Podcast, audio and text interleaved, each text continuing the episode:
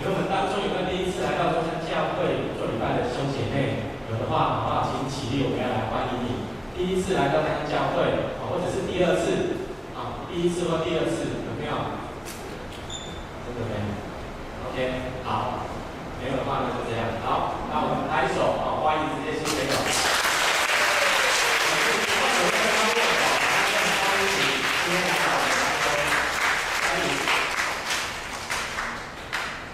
亲爱的弟兄姐妹，今天是什么日子？母亲节，对不对？所以愿上帝的恩典永远与我们的妈妈同在。所以呢，今天一定要好好的爱护你的妈妈，哦，甚至是你的老婆，让她觉得她在家庭里面做的事情是有价值的。昨天下午的时候，我的太太，我的太太问我一个问题，她说：“哎，蔡爸比，你今天就是今天啊，礼拜天你们要？”带我去吃什么大餐？我就跟他讲说，吃大餐，我礼拜天忙得要死，我怎么带你去吃大餐？我就说你决定就好。然后他就有点心情不舒服的感觉，然后他就觉得我没有好好的让他的那个感受被满足。他觉得他就跟我讲说，他可以跟我讲说，有啊，我要带你去吃一顿好的，我一个精心的食物给他。后来呢，我就在他的面前认罪悔改，我就说好，今天晚上我一定会。准备好一个烛光烛光晚餐，好，让他可以感受到我被尊重的感觉。可是呢，我心里 OS 想说，奇怪，是母亲节，也不是我的母亲，应该是我的女儿要要那个要那个招待你，然哦，要感让你的感受可以被满足。所以呢，我在想说啊，因为我小孩子现在还小，所以我一定要做到这样子的事情。所以在座的弟兄，今天一定要好好爱你的老婆，好不好？只有两三个啊，而且喊的好像都没有老婆的人啊。亲爱的弟兄，你今天会好好爱你的老婆的人，请你举手。OK，好，感谢神。好，再一次跟旁边人说，我今天一定要好好爱我的老婆。有姐妹，你会发现在家庭里面最辛苦的人是谁？我相信每个人都很辛苦，可是对我来说，我觉得真的很辛苦的是妈妈哦，因为我觉得我自己的妈妈也非常的辛苦，要照顾我。哦，照顾我们这些过动的孩子，哦，就花很多的时间精力去照顾孩子。我觉得我的太太真的非常的辛苦，哦，因为我们家也有两个过动的，哦，我的大女儿跟二女儿非常的过动，而且不好照顾，因为她常常会反驳我说的话。我就觉得我的太太真的非常的辛苦。可是你可以发现，老婆或者是妈妈，她真的要做的一件事情，就是要把她的孩子教育好。我相信有的做妈妈的都宁可花时间在孩子的身上，却忽略了谁？老公。所以弟兄姐妹，你可以发现这一个教教导的这一个恩赐，我都放在妈妈的生命的当中。她知道该管教好她的下一代。可是你可以发现，每一个妈妈都知道要把自己的孩子管教好。可是把自己的孩子管教好的人多吗？我相信不是很多。可是你不会觉得很奇怪吗？现在我的太太常常会在手教养儿女的一些事情啊，什么什么什么妈妈，哦什么什么什么一个一个可以教导他知道如何教导孩子的一个网站。你可以发现，在书本上面哦，在网络上面都很多这样子的教导。可是你会发现，我们知识越来越多，方法越来越多，可是我们的下一代有越来越好吗？我。觉得好像没有，因为我们常常会讲一句话，这句话是什么？我们都会觉得现在的孩子一代不如怎样一代。可是呢，你可以发现，这个一代不如一代的问题，真的都是在孩子的身上吗？我觉得不尽然是，在谁的身上？爸爸妈妈的身上，因为爸爸妈妈有管教孩子的责任，所以我觉得父母亲的问题应该比较大。所以你可以发现，现在的教导孩子的方法越来越多，可是我们的下一代为什么没有越来越好？绝对是我们的教育出了问题，或者是我们教导的人出了问题。所以呢，你可以发现有一句话我们常常听到，这一句话叫做什么？身教重于言教。有听过的人请你举手好不好？OK，谢谢。你都听过这句话，可是你做到的人，请你举手。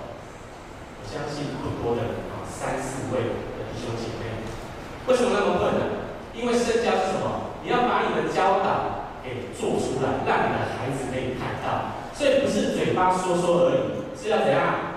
你的生命、你的身体要身体力行把它做出来。我常常叫我的大女儿不要看手机，因为她每次我的手机放在桌上，然后就拿来玩，哦，她会跟那个 Siri 一直对话。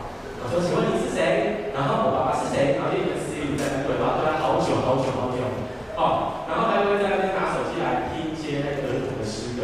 我就有一次跟他讲说，爷爷，你不要做这种事情了，哦，你不要再划手机了，赶快去拿故事书来看。就他回我什么话，你知道吗？现在孩子真的非常的难管教。他说：“爸爸，你回来家里面还是一样拿着手机在那边划。”我天不懂，突然间才被封杀。好，我不知道怎么回应他。所以我从那一天我就知道，哇，我一定要好好做出这样子的榜样。哦，我回家我就不要划手机，我就把我的手机放在他看不到的地方。我就开始渐渐学习这样的事情。所以弟兄姐妹，你一定要知道，你口里所说的道理。如果没有把它靠着你的生命活出来的话，你会发现你所说的话，你的教导就好像空炮弹一样，就好像什么？就好像北韩的金正恩，他要打飞弹，他只会打在哪里？他会打在美国的本土上面吗？哦，不是赖这个，是金正恩。他会把飞弹、核弹打在美国的本土上面，跟韩国的本土上面吗？不会，他都只是打在大海中。意思是什么？我们所说的话，如果没有真的把它做出来，那个只是吓人的一件事情而已，没有任何的果效，就好像空炮弹一样。所以弟兄姐妹，你一定要知道，我们的生命绝对要活出一个可以让人学习的榜样。跟旁边人说，我一定要成为榜样。有一个广告是泰国的广告，这个广告它演什么？它是一个真人真事的故事。他在讲说，一个妈妈，她从来没有读过书，她的工作是卖水果的，而且是卖凤梨的。对她来说，卖凤梨非常的简单。可是呢，面对到要教育她下一代，教育她女儿的事情，她完全没有任何信心。可是她知道，她能做的就是用她生活上面的经验，去告诉她的孩子，去教导她的孩子。这个妈妈她卖的水果是凤梨，我们都知道凤梨很难切，对不对？有一次呢，这个女儿想要帮她妈妈，因为她妈妈非常辛苦，她想要帮她妈妈切这个凤梨，结果这个孩子不知道怎么处理这颗凤梨。这个妈妈在旁边看到的时候，她马上做了一件事，就是赶快教她怎么切凤梨。后来呢，当这个孩子，这个女儿她学会切凤梨的时候，她妈妈就非常的开心。过没多久，他的妈妈就用这个凤梨做了一支冰棒，做了冰棒要给他的女儿。吃，他女儿吃完以后，他突然想到，哎，他突发奇想，好像可以把这个冰棒拿去菜市场卖。所以呢，他就开始做了冰棒，然后放在保温箱，啊，保冰箱里面。他就去到菜市场那个地方要卖冰棒。结果那一天他拿冰棒出去卖的时候，没有一个人拿他的冰棒。后来他就赶快情。他妈妈非常有智慧，告诉他，叫他再回到菜市场里面看别人怎么。做生意，然后他就看到有人推了一台车出来，把冰冰棒放在车上面卖，然后就写了一个价目表，我就说三支五十，然后那个五支一百等等的哦，就是讲那个销售的东西。后来这个孩子他就把他的冰棒就卖出去了。亲爱的弟兄姐妹，你可以发现这个妈妈怎样？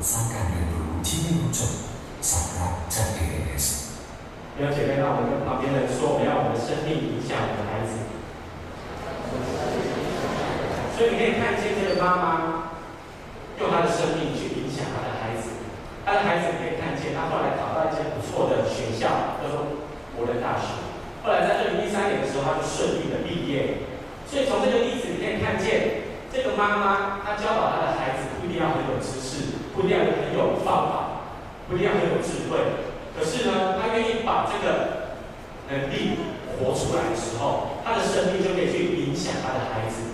所以弟兄姐妹，你会发现现在这个世代的孩子真的很难管教。如果你不相信的话，你可以礼拜天去我们的儿童主日学看一下。哦，你会看到很多的孩子，嗯，当中有孩子的爸爸妈妈把他耳朵捂起来。哦，你看到这些孩子以后，你就会想到一句话，哦，可以形容他们，就是有天使的脸孔，然后有魔鬼的性格。你如果在儿童主学看不到的话，你可以来我家看，我家有两只。绝对看得到，他们是不是很难管教？所以我们需要活出一个生命的样式给他们看到，他们才有办法成为一个好的孩子。所以要从我们爸爸妈妈先做起，我们才有能力来影响我们的下一代。在今天的经文，你可以看到记载在提多书，提多书是保罗他写信给他的门徒，叫做提多，他要帮助提多可以在一个地方叫做克里特岛。这个地方它在哪里？它是一个岛屿，它在地中海的北边，希腊的南边，它是希腊附近最大的一个岛屿。所以呢，这一个克里特岛上面有很多弟兄姐妹，提多就在这个地方牧养教会，带领这些弟兄姐妹。保罗告诉提多说：“你要在这些教会里面，在这个岛上，要带领所有兄姐妹，让他们能够活出一个。”能够影响人生命的样式，让教会所有的信徒都可以成为一个好的榜样。意思就是叫他们要用他们的生命去影响人。所以呢，你可以发现保罗的教导跟耶稣基督一模一样。耶稣基督他在马太福音的第几第五章的十三到十六节，他讲到，耶稣他鼓励他的门徒做一件事情，鼓励他们要成为这个世界的盐光。我们刚刚敬拜赞美的时候唱的第一首歌，哦，最后一句就是我们要成为这个世界的光，我要影响人。所以，耶稣教导他的门徒要成为世界的眼和光，就是要教导他们能够活出一个好的生命，甚至可以去影响他们周遭的人，然后将他们的生命的见证成为荣耀，归给在天上的父。耶稣为什么特别用光和眼来做例子？因为光和眼。是有影响力的东西，因为光和盐可以影响周遭的东西，所以耶稣告诉门徒说：“你们要成为光和盐，就是要你们成为榜样，去影响周遭的弟兄姐妹。”在今天的经文当中，保罗他叫提多教导的人的对象有四个群体，来记一下，有四个群体哦。今天经文有写，第一个群体，它上面说老年人，老年人这个字。新约的原文是希腊文，老年人这个字的希腊文，它的词性是阳性，所以他这边讲的老年人的意思就是年长的弟兄。第二个群体是谁？老年的妇人。第三个是少年人，第四个是仆人。所以不管针对哪一个群体，保罗的教导，你可以发现他都以一个为中心，在教导所有群体的人。就是要活出一个好的品格。你可以看到他说，你要守己哦，你要活出信心，你要活出爱心。保罗都用这个好的品格成为核心来教导教会的弟兄姐妹，并且叫提多要去做这件事情。比如说，叫老年人要节制自守，叫老妇人行为要恭敬，不说谗言；叫少年人要怎样成为榜样，叫仆人要顺服主人。所以，你可以在今天的经文当中，你看见。一个人要发挥他的影响力的话，他绝对要活出一个好的品格。你如果没有一个好的品格，你没有办法影响你周遭的人，甚至是影响你的下一代，好不好？跟旁边人说，你要活出好的品格。在美国有一个建筑师，他叫做 Victor。这个建筑师他从小，他的爸爸就鼓励他要成为一个优秀的建造房子的一个建筑师。接受训练、读书，在布林克技术学院这个地方。他在那个地方成为一个基督徒，有人向他传福音。他就在他的日记里面写了一句话，他说：“希望我一生的心智、道德以及职业都可以成为基督的见证。”再说一次，他说：“希望我一生的心智、道德和职业都可以成为基督的见证。”后来还是顺利的成为一个优秀的建筑师。在一九零六年四月十八号的时候，有一件事情发生了。哦非常的严重，在美国旧金山这个地方发生了一个大地震。这个地震将旧金山这个城市里面几乎所有的大楼都把它震了。后来呢，在这个城市当中，所有的建筑师他们都把这个责任归咎于天灾的缘故。他们都说这个地震是人没有办法预料、事先预防的事情。后来呢，有一个人，他是一个建筑委员，哦，是一个都市建筑的委员，他叫做 Austin。他在整个城市的里面，他发现了一个惊人的事实。他在他的报告里面这样子写：他说，在大地震之后，他发现有一个建筑师所建造的房子一间都没有倒掉，而且他不只是在。那个城市当中看到房子没有倒掉而已，他进到那一个没有倒掉的建筑物里面，他只有看见天花板板上面那个装饰的木片只有一块掉下来而已。所以当他看见这个事实的时候，他完全不可置信。后来他就去调查到底是哪一个建筑师盖的这些房子，这个人就是 Vickers。因为这份报告让 Vickers 的名声越来越好。这个 Vickers 他在教会里面努力的服侍。成为一个敬虔的基督徒，他不只是这样而已，他还是一个主日学的老师。他说他一生当中最难忘的一件事情，就是为着教会建造礼拜堂。所以这个 vigors 他就用那个最硬的花岗石怎样建造教会，用这个花岗石成为教会的地基。可是呢，当他盖好这个礼拜堂完了以后没多久，就在落成典礼之前，竟然有人。放火把这个教堂烧掉，可是呢，这个 v i c u s 依然没有放弃，第二次再次的去建造这一个教会，可是盖好没多久一样被人烧掉，再来他没有放弃，第三次再去盖，一样还是被人家烧掉。后来第四次他要盖这个教会的时候，他就开始研究一件事情，他开始去研究那个防火的建材，还有那个消防设备。后来呢，Vickers 的研究。影响了整个美国的建筑法规当中安全要求。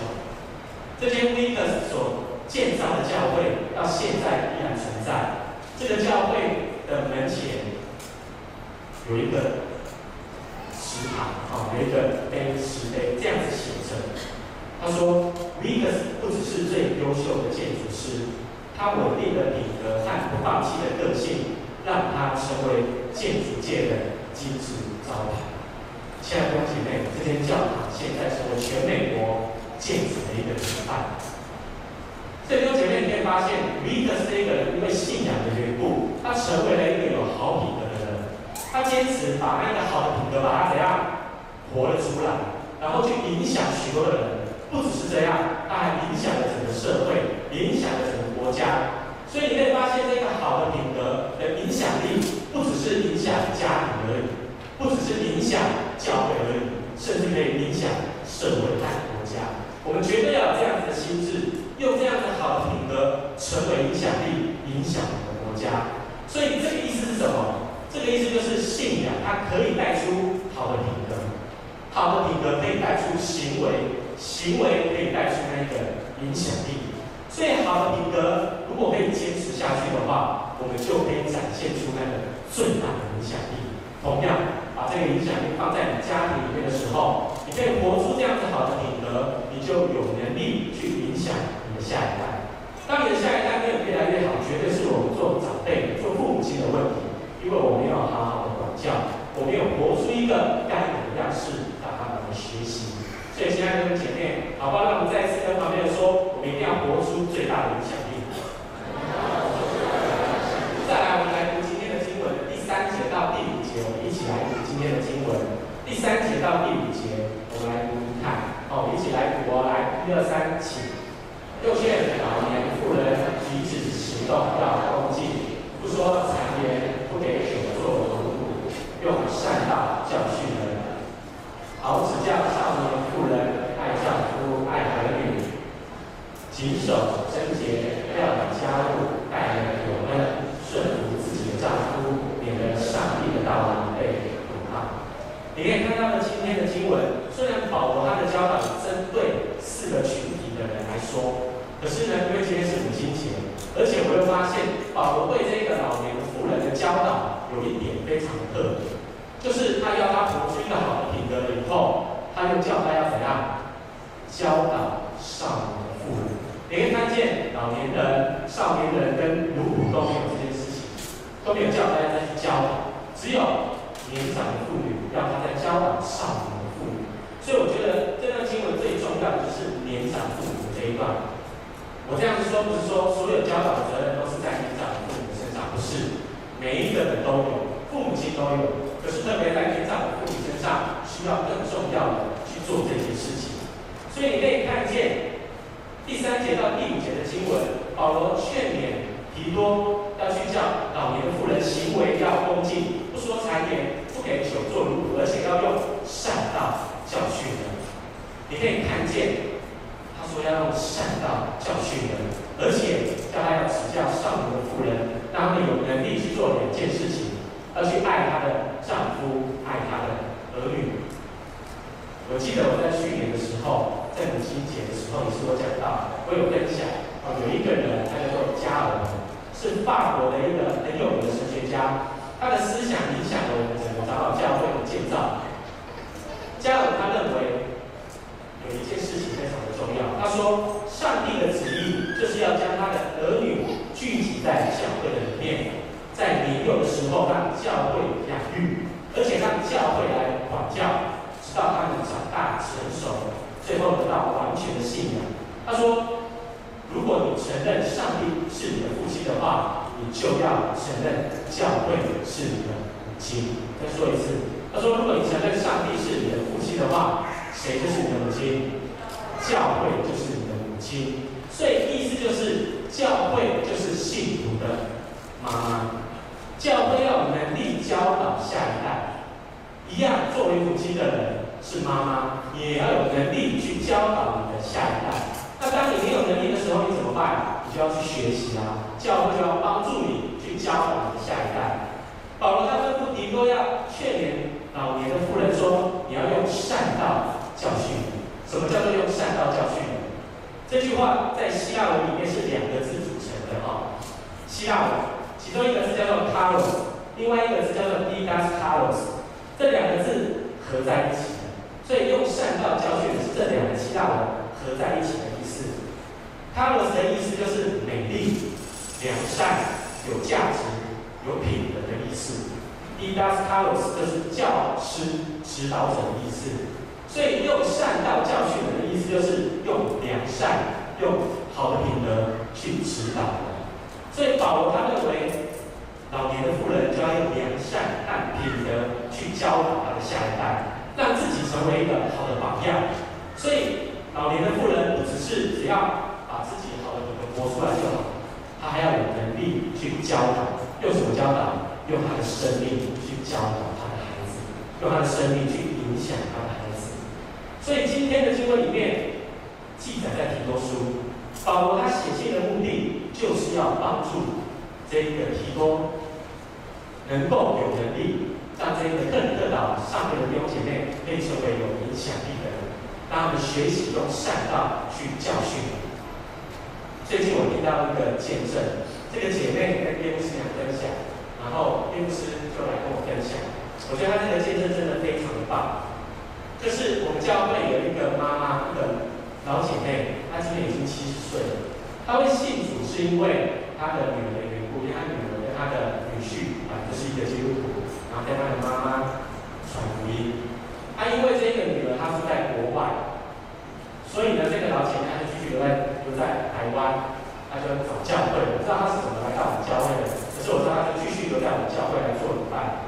后来因为这个妈妈因为信仰的缘故，跟他的儿子的关系就破坏了，因为他的儿子不希望他的妈妈去信仰基督教。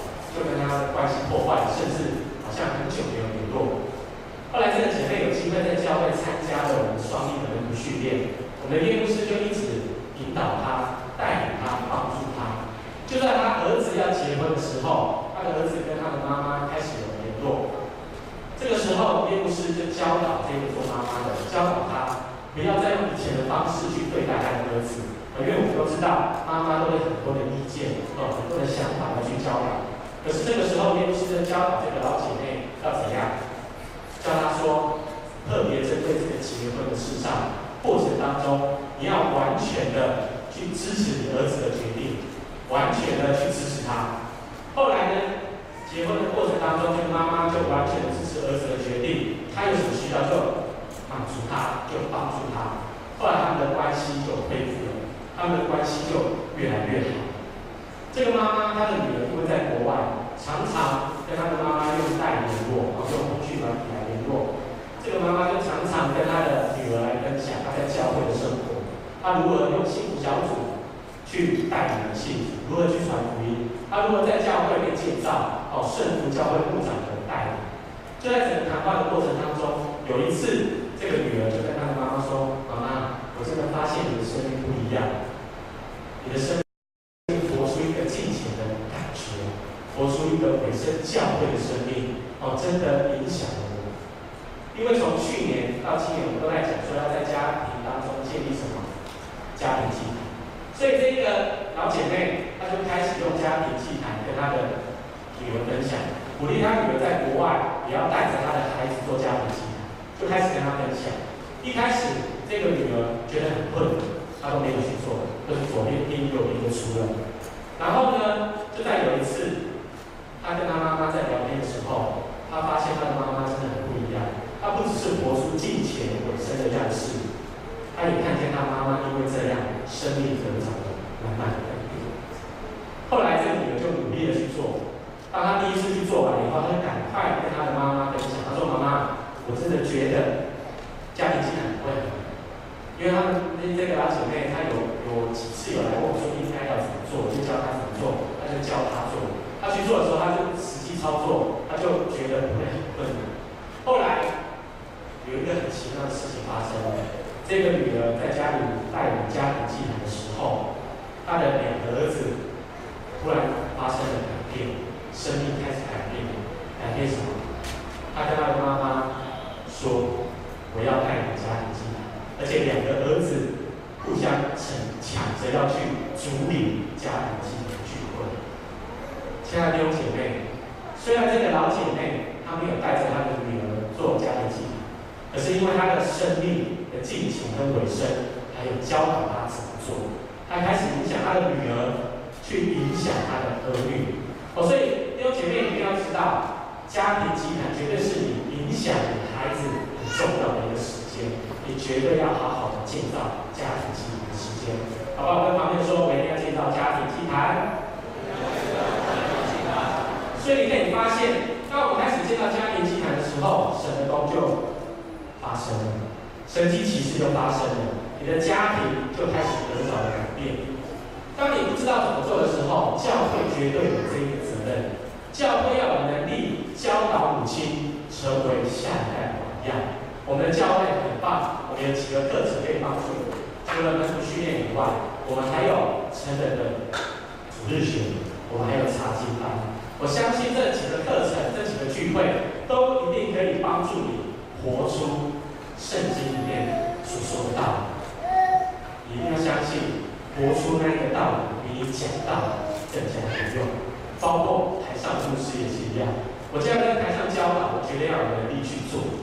我教导弟兄姐妹要做家庭祭坛，我绝对要亲自去做，我才有能力去影响。同样，我们要如何影响下一代？就是要用我们的生命去影响我们下一代。最后，我们来读最后的经文，在十一节到第十四节。我们为什么要活出这样子的品格？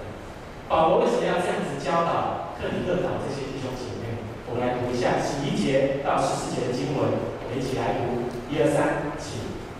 因为上帝救众人的恩典已经显出来了，教训我们除去敬虔的心和世俗的情欲，在今世自守公义、敬虔度日，等候所盼望的福，并等候至大的上帝和我们救主耶稣基督的荣耀实现。他为我们舍了自己，告诉我们脱离一切的罪恶，又洁净我们，要做自己的子民，热心为善。这些事你要讲明、劝诫人，用各等权柄责备人，不可叫人轻看。我们为什么要活出这样子的好品格？因为上帝的恩典，耶稣基督的恩典已经显在我们当中，而且这个恩典帮助我们除去不敬虔的心。治愈，因为耶稣在十字架上面牺牲了自己的生命，他用他的生命怎样影响我们？所以最好的榜样是谁？耶稣基督，他用他的生命影响我基督徒，好让我们有能力去影响我们下一代。耶稣基督成为榜样，就是他来到这个世上唯一的目的，就是我们常常在约翰福音书内听到的一句话，叫做“道成肉身”。道成肉身是什么意思？就是要把上帝的道理怎样靠着肉身把它活出来，来到这个世界上。所以耶稣就是在这个世上活出上帝的教导、上帝的道理。所以我们要学习像他一样，我们就要活出像耶稣基督的样式。所以身教重于言教，我们绝对要做到。我们教会或者是家庭的教育才会成功。弟兄姐妹。最后，让我们一同起立，好不好？让我们花一点时间为了自己的家庭来祷告，特别为了自己的生命来祷告。有的时候，你可能会觉得你没有办法教导你的孩子；有的时候，你很想要去做，可是你的生命没有办法活出那个样式。你要为你自己来祷告，你要加入在教会的教导当中，你才有能力学习，用一个好的生命、好的品格。去影响下一代。好，这个时刻，让我们一起开始来祷告，为着你自己的需要来祷告，为着你自己的不足来祷告。你对你的孩子的教育到底出了什么问题？让我们安静的在神的面前思考，并且寻求神帮助，好让你可以回身尽情的在教。